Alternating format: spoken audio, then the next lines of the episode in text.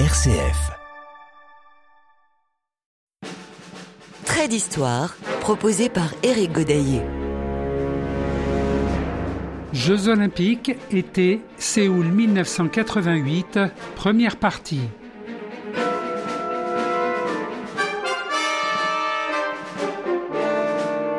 Les quatre principes de l'olympisme tels que souhaités par Pierre de Coubertin être une religion, c'est-à-dire une adhésion à un idéal de vie supérieur, d'aspiration au perfectionnement.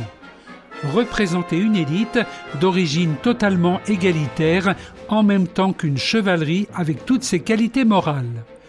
Instaurer une trêve des armes, fête quadriennale du printemps humain glorifier la beauté par la participation au jeu des arts et de la pensée.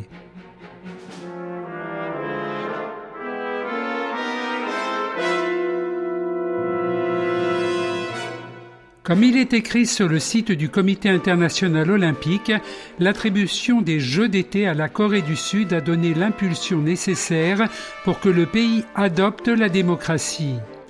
Je ne vous lis pas la suite qui dévoilerait un peu le suspense qui plane sur ces 24e Jeux olympiques d'été qui auront tout de même lieu à Séoul du 17 septembre au 22 octobre.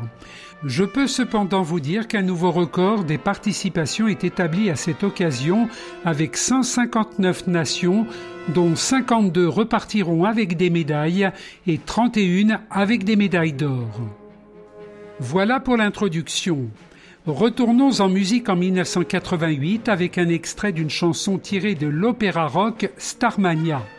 Vous allez me dire que Starmania date de 1979.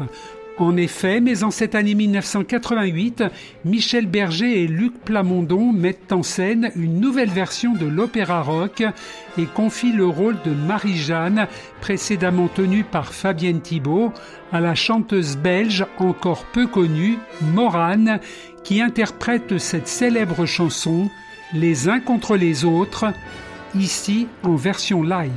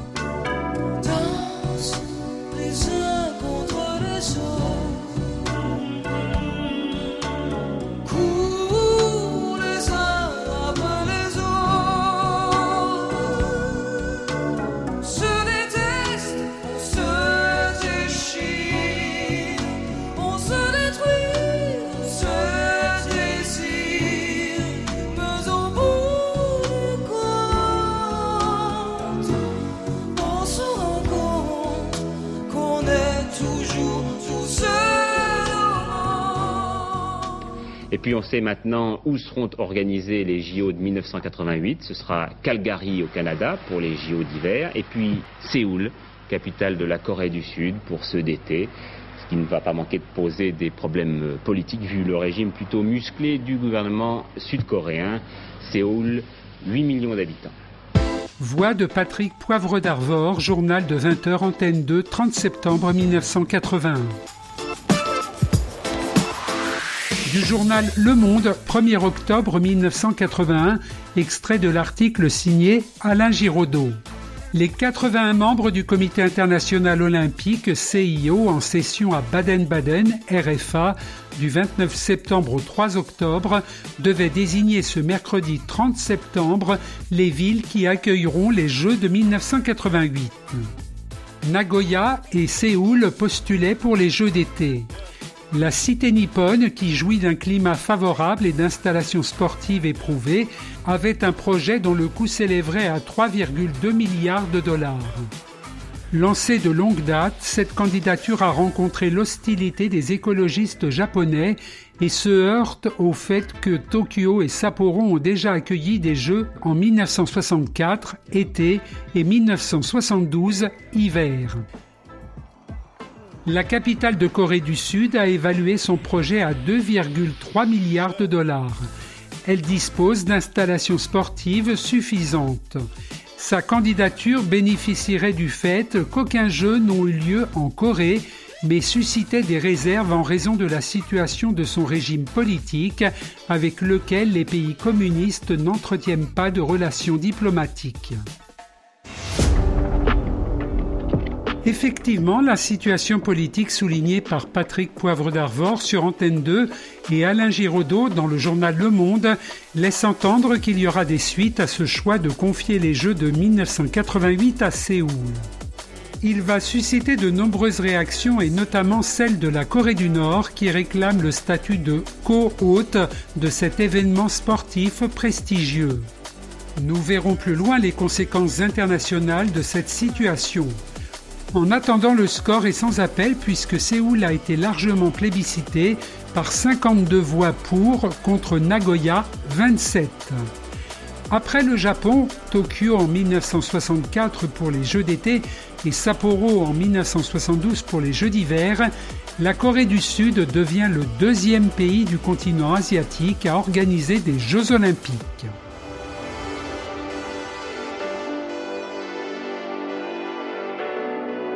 En marge de cette décision du CIO, un autre article a retenu mon attention toujours dans le journal Le Monde du 2 octobre 1981, écrit à nouveau par Alain Giraudot. Je cite Le centième anniversaire de la rénovation des Jeux sera célébré à Athènes en 1996. Les membres du CIO vont maintenant tenter de mettre en œuvre les recommandations du 11e congrès qui a précédé la session, notamment la cooptation d'une femme qui sera la première à siéger dans cette instance depuis sa création en 1892. Trait d'histoire, RCF. Jeux olympiques, été, Séoul 1988, première partie. Je poursuis dans l'article d'Alain Giraudot dans le journal Le Monde du 2 octobre 1981. Une place plus équitable doit être donnée aux femmes dans l'administration du sport. Tel a été l'un des vœux du 11e congrès olympique.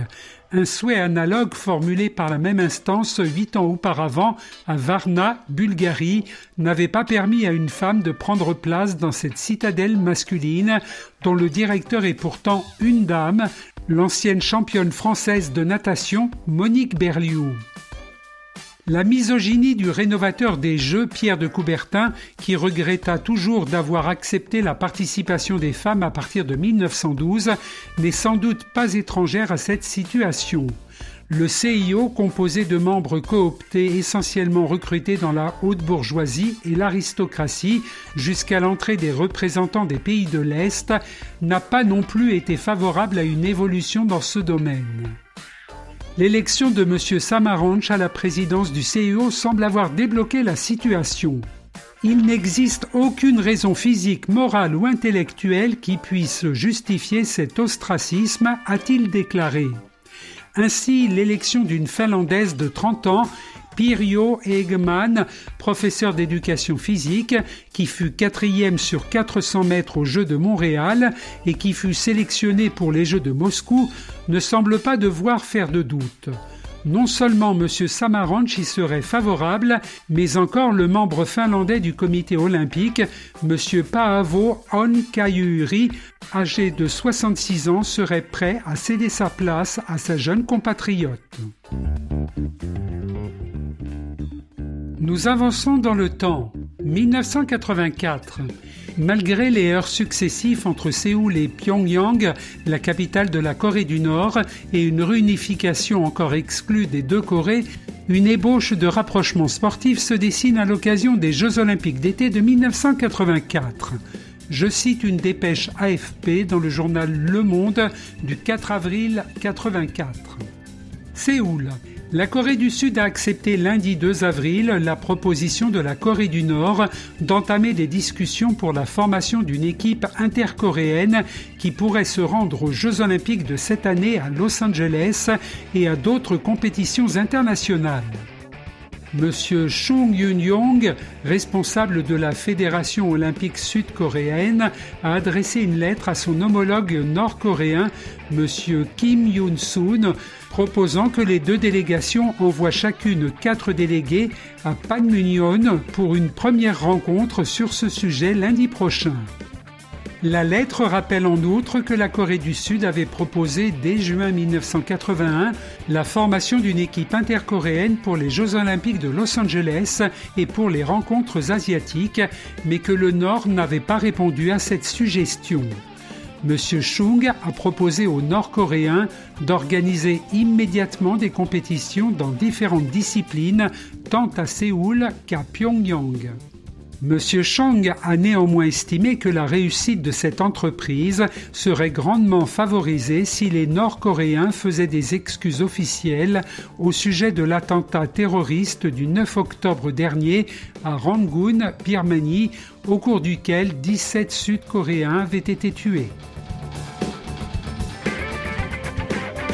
La session extraordinaire du CIO doit se réunir les 1er et 2 décembre de cette même année 1984. On ne connaît pas encore la décision des deux camps coréens à propos de ce rapprochement. Certains pays communistes présents à Lausanne en décembre 1984 font clairement connaître leur point de vue à l'instar de l'URSS dont les deux délégués, messieurs Smirnov et Andrianov, remettent clairement en cause le choix de Séoul. Il déclare que c'est à cause d'un manque de clairvoyance que ces jeux ont été attribués à Séoul. Maintenant, les problèmes sont là et il faut les résoudre.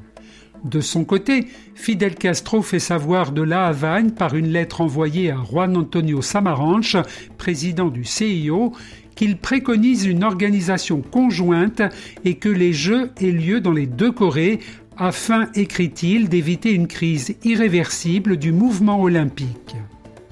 Deux jours plus tard, le 5 décembre 1984, le doute plane sur un possible boycott des Jeux de Séoul. Un boycott supplémentaire après ceux de 1980 et 1984 tout ce que le CIO voulait éviter et malgré son rétro-pédalage par rapport à sa décision de prendre des sanctions contre les pays qui boycotteraient les Jeux, il semble qu'un scénario semblable à 80 et 84 est en passe de s'écrire. Dans le journal Le Monde, 5 décembre 1984, je cite Monsieur Fidel Castro, le président cubain, aurait déclaré que son pays était résolu à ne pas participer aux Jeux olympiques de Séoul en 1988, a rapporté le 4 décembre la radio officielle nord-coréenne captée à Tokyo. La radio nord-coréenne précise que M. Fidel Castro a indiqué à l'ambassadeur de Corée du Nord à Cuba, M. Park Yong-se, le 30 novembre à La Havane, que Cuba mènerait une lutte énergique pour empêcher le déroulement des Jeux olympiques à Séoul. Décidément, plus les jours avancent et plus les problèmes s'accumulent, mais le CIO n'est pas encore au bout de ses peines. Nouveau rebondissement le mardi 30 juillet 1985 quand la Corée du Nord propose d'organiser chez elle la moitié des épreuves, donnant comme argument que si cette proposition était retenue, tous les pays opposés au choix unique de Séoul et qui envisageraient un boycott pourraient revenir sur leur décision et participer aux 24e Jeux olympiques. Le vice-premier ministre nord-coréen ajoutant que cela deviendrait les Jeux olympiques de Pyongyang et Séoul, Corée. Trait d'histoire. Éric Godaillé. Jeux olympiques, été, Séoul 1988, première partie. Dans l'hypothèse d'un accord, ce n'est pourtant pas si simple du point de vue du CIO, car ce dernier nécessiterait une modification de la charte olympique. Madame Michel Verdier, porte-parole du CIO, précise que toutes les compétitions doivent avoir lieu sur le territoire du pays dont le comité olympique s'est vu confier l'organisation des Jeux. Sans commune mesure, ce cas s'est pourtant déjà produit en 1956 pour les Jeux de Melbourne, mais ce n'était pas pour des raisons politiques mais sanitaires, en raison de la quarantaine imposée aux animaux, que les épreuves d'équitation eurent lieu à Stockholm et le reste des épreuves plusieurs mois plus tard en Australie. Madame Michel Verdier, porte-parole du CIO, précise que tout projet de modification de la charte olympique doit être approuvé par les deux tiers des 91 membres du CIO. Au même moment, fin juillet 1985, le président du CIO, alors en visite à Moscou, rencontre le ministre des Sports nord-coréen et lui aurait fait savoir que le projet serait repoussé, toujours en rapport avec ce point de la charte olympique, mais que pour autant tout n'était pas encore décidé car on attendait la rencontre des responsables sportifs des deux Corées à Lausanne avant la fin de l'année. Au mois d'octobre, on a guère avancé sur le sujet. Les comités olympiques de Corée du Nord et de Corée du Sud ne sont toujours pas parvenus à un accord. Toutefois, Juan Antonio Samaranch, le président du CIO, souligne lors d'une conférence de presse le climat d'entente qui caractérise les débats, même si les positions des négociateurs restent fort éloignées. De nouveaux pourparlers reprendront les 8 et 9 janvier 1986. AFP, 11 octobre 1985 les délégués du Comité olympique de Corée du Nord affirment qu'il n'est pas question, au nom de la réunification et de l'amitié, d'accepter autre chose qu'un partage moitié-moitié de l'organisation des Jeux. Ceux du Sud, à qui a été confiée cette tâche, n'entendent pas, du moins dans ces proportions et dans ces termes, la partager avec les frères ennemis communistes. En cent ans d'années de Jeux olympiques, je n'ai jamais entendu dire que des Jeux aient été partagés entre deux villes, a souligné le représentant de Séoul.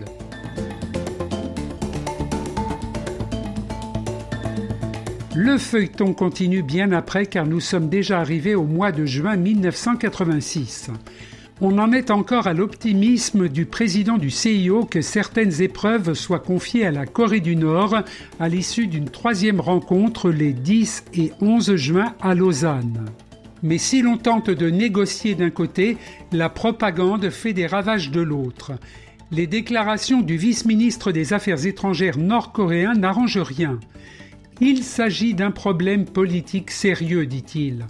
Je vois dans le choix de Séoul un complot américano-nippon pour perpétuer la division de la Corée.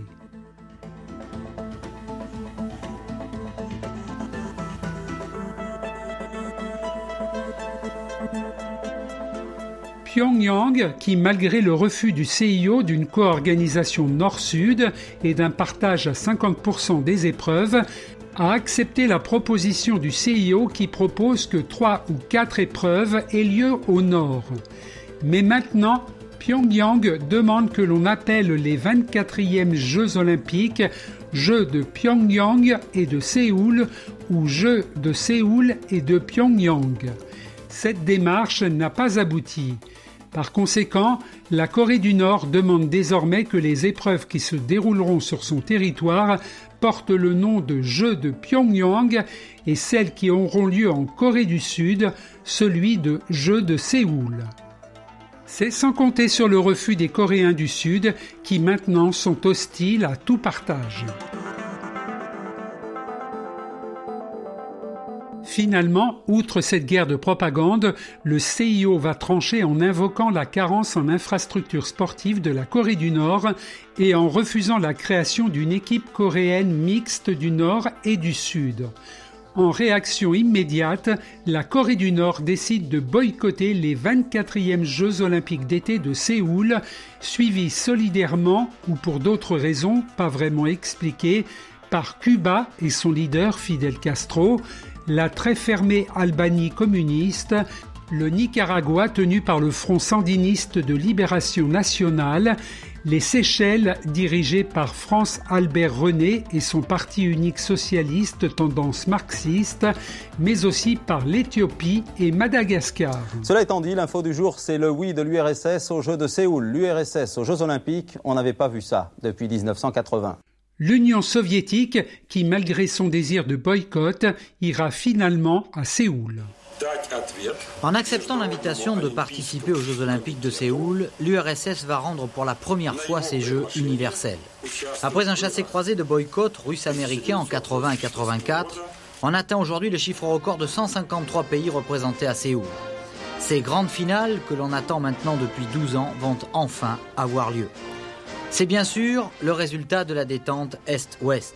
Et l'on est bien loin aujourd'hui des images satiriques et des propos caustiques des journaux soviétiques de 1984. Des athlètes et des grands athlètes comme Yuri Sedik, Igor Paklin ou Sergei Boubka, le grand frustré de Los Angeles, vont retrouver enfin le concert olympique et prouver leur valeur. Certains y seront très haut placés. Seule plane encore la menace de la Corée du Nord. Et il ne faudrait pas que cette acceptation ne reste qu'une simple intention de participer.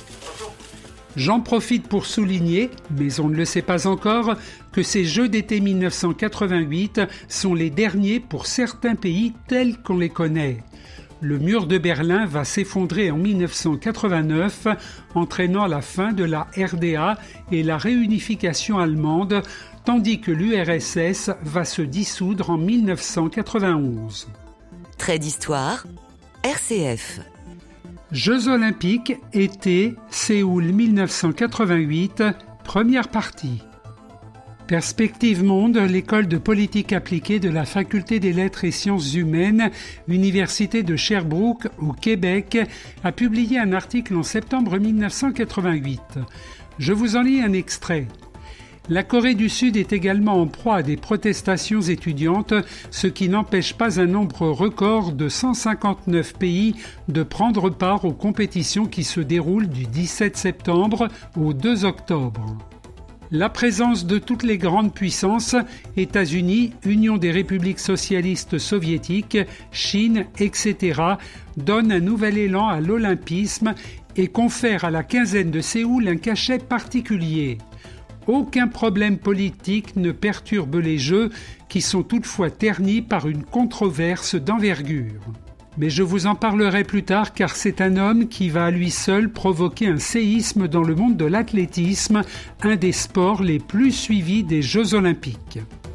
Après Los Angeles en 84, Séoul, la capitale de la Corée du Sud, aura le privilège d'accueillir les 24e Jeux olympiques. Ce sera la seconde ville d'Asie à obtenir l'organisation des Jeux après Tokyo en 1964. On attend près de 300 000 visiteurs en septembre 88 car il semble bien que les dernières décisions prises par le pouvoir politique ont levé les quelques doutes qui pesaient encore sur l'organisation des Jeux.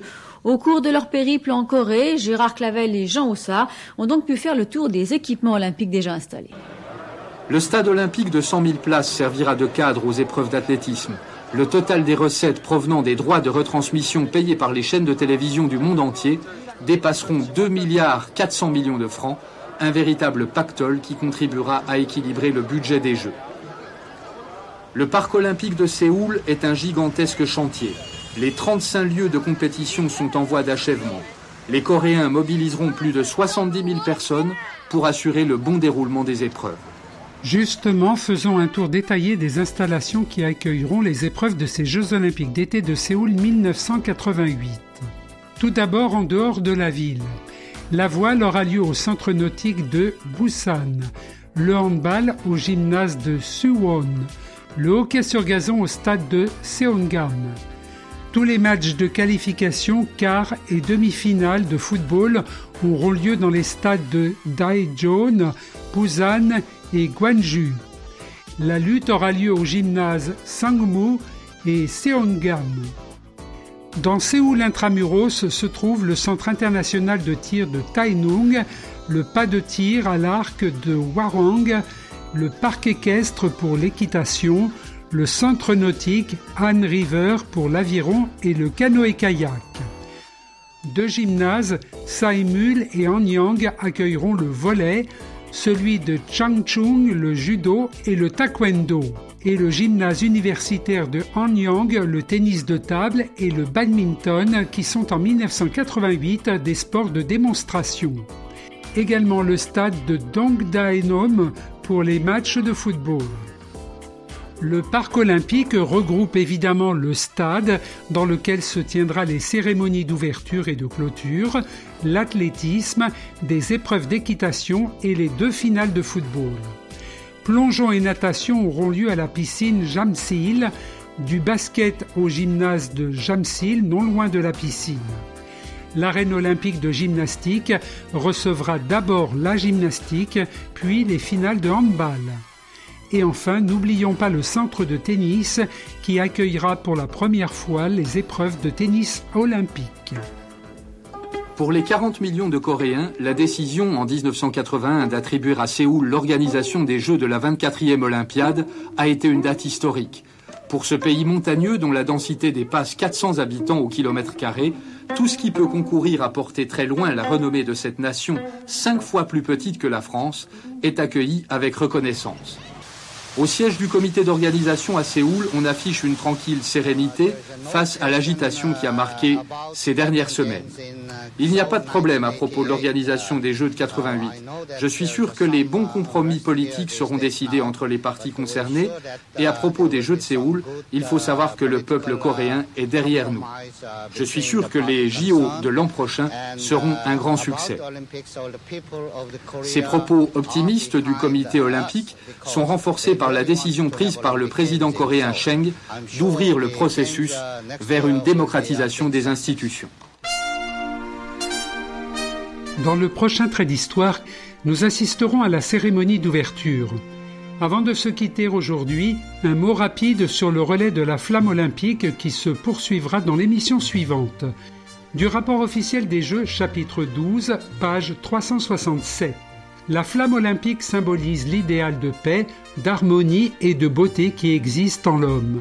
Sous le symbole de cette flamme sacrée, les jeunes gens du monde entier, de races, d'idées, de religions et de civilisations différentes, se sont liés d'une profonde amitié en participant aux diverses épreuves. Dans la vallée d'Olympie, les Grecs de l'Antiquité rendaient hommage aux divinités et invoquaient leur bienveillance pour le déroulement d'épreuves sportives et de concours artistiques.